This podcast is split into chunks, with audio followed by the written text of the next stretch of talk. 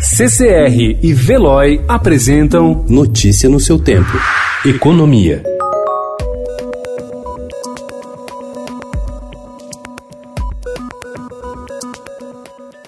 Pela primeira vez na história, o preço do petróleo negociado nos Estados Unidos fechou com um valor negativo, refletindo a forte contração da atividade econômica e o excesso de estoques do produto provocado pela pandemia do novo coronavírus. Os contratos para entrega em maio do óleo tipo WTI, referência no mercado americano, desabaram ontem mais de 300% na Bolsa de Nova York e fecharam cotados a 37 dólares e 63 centavos negativos.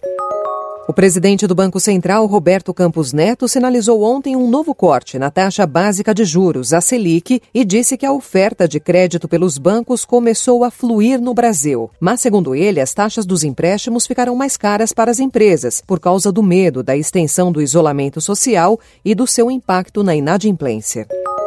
O presidente Jair Bolsonaro informou em rede social que vai revogar a medida provisória que criou o contrato verde-amarelo, voltado a estimular o emprego de jovens ele vai editar um novo texto para substituir a MP, com regras específicas para o período de pandemia do coronavírus.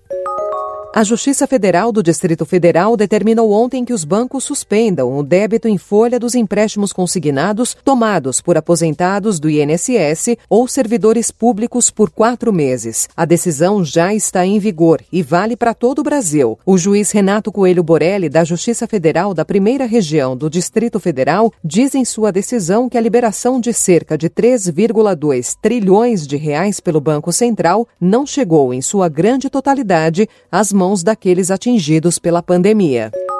A Caixa Econômica Federal e o Sebrae firmaram ontem um convênio com o objetivo de liberar até 7 bilhões e meio de reais em crédito para micro e pequenas empresas e ainda para microempreendedores individuais.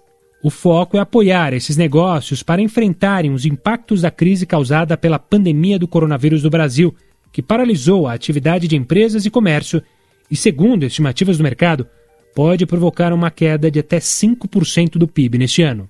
Notícia no seu tempo. Oferecimento CCR e Veloy.